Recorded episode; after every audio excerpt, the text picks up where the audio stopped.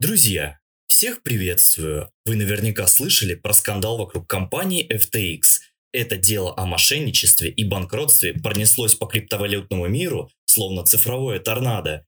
Как следствие мы наблюдаем падение цен на альткоины, значительное снижение биткоина, а его, по моим ощущениям, перестали ждать даже медведи, а также общий подрыв доверия к децентрализованным технологиям. И последний пункт имеет самое весомое влияние на развитие рынка. Давайте поподробнее разберемся в том, что произошло, почему до сегодняшнего дня биржа FTX имела большое доверие пользователей, образовала десятки дочерних компаний, а затем пережила тотальный крах своей империи. Но прежде чем мы начнем, приглашаю вас подписаться на наш телеграм-канал. Здесь мы публикуем аналитику рынка и обсуждаем новости криптовалют. А теперь начинаем. Основателем FTX и Alameda Research, а также по совместительству человеком, поставившим на колени индустрию в триллион долларов, является Сэмюэл Бенкман Фрид. Запрещенном и многострадальном твиттере данный герой широко известен как CBF. Как ни странно, он родился и вырос в достаточно хорошей семье. Оба его родители являются профессорами в области Стэнфордского университета. Да и в целом, можно предположить, что жизнь в Кремниевой долине, а именно там находился Стэнфорд, наложила отпечаток на становление CBF как предпринимателя.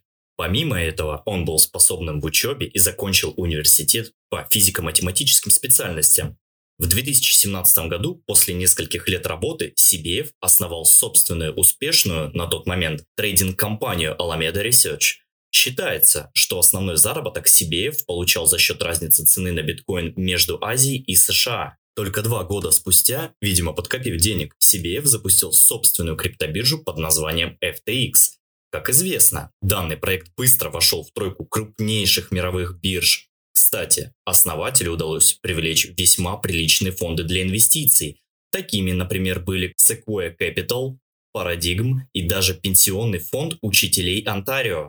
Тем временем Сибеев приумножал свое личное состояние. На пике его капитал вырос до 26 миллиардов долларов. Герой нашего исследования пользовался этим состоянием в разных стезях. Например, Сибеев стал крупнейшим донором Демократической партии США с 2021 по 2022 года, а также вторым по величине индивидуальным донором Джо Байдена на выборах 2020 года. Также он провел масштабные конференции с различными знаменитостями, вроде Тома Брэди, Жизель Бюнхен и другими. Из крупных сделок также стоит упомянуть покупку 7,6% акций крупнейшего инвестиционного приложения Robinhood Markets. Также он купил право назвать целую арену в честь FTX и помогал многим другим криптофирмам. Как известно, Alameda действительно была одним из крупнейших инвестиционных фондов.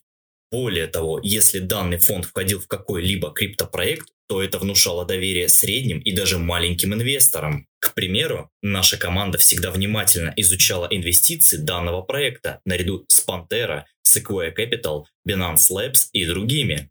Вот таким успешным и со всех сторон положительным предпринимателем альтруистических взглядов был Сэмюэль Бенкман Фрид перед самым началом кризиса.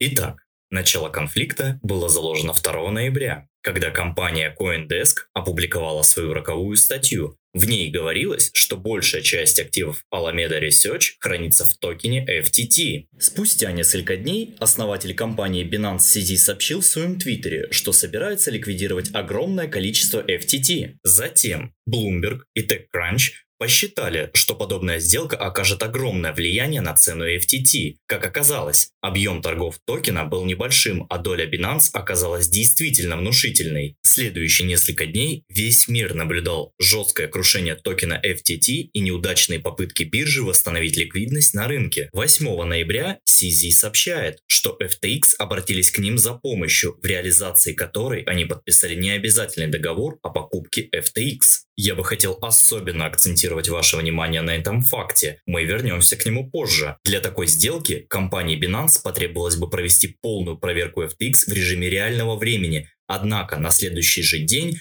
Wall Street Journal сообщил о том, что покупатель отказывается от приобретения FTX. Причиной для такого отказа считается неправильное обращение с финансами клиентов биржи. Кроме того, SEC и SFTC начали свое расследование в отношении биржи. Обратите внимание, как и во все криптокризисы этого года, события развивались очень быстро, решения принимались считанные дни, и даже при детальном анализе я не думаю, что мы осознаем весь объем юридических и психологических факторов, произошедших в такой короткий срок. Что произошло дальше, спросите вы?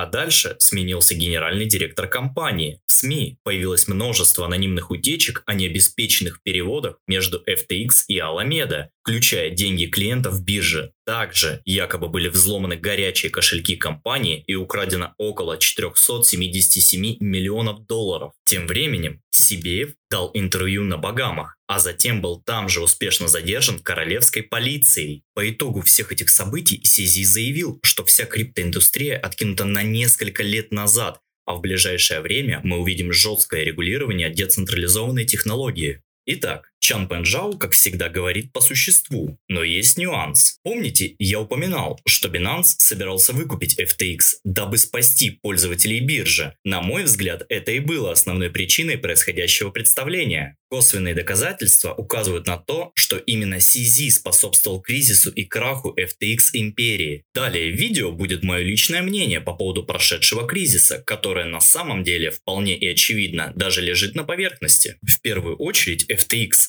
самый прямой и первейший из конкурентов для криптобиржи Binance. Во-вторых, именно Сэма и его компанию подозревали в обрушении Terraform Labs. Binance, на минуточку, потерял из-за этого 1,6 миллиарда долларов. Помимо этого, FTX – одна из немногих компаний, которая помогала, считай выкупала, банкротящиеся криптокомпании на данном медвежьем рынке. Тем самым компания отбирала лакомые кусочки у Binance. Также есть предположение, что CBF был заказчиком разгромной статьи в издании Reuters. В ней говорилось, что Binance помогает Ирану обходить наложенные санкции. Считается, что это очень больная тема для SEO Binance, а также, что данная публикация была последней каплей. Конечно, эту цепочку действий сложно доказать, и я даже не думаю, что это когда-либо произойдет. Но очевидно, что в этом году случились те самые китовые поглощения, о которых пишут в книгах по инвестированию. Настоящие финансовые баталии с выискиванием технических слабостей, информационными атаками и жертвами в наших с вами карманах. И все же, я думаю, что это закономерная часть рыночного цикла. Что-то подобное должно было случиться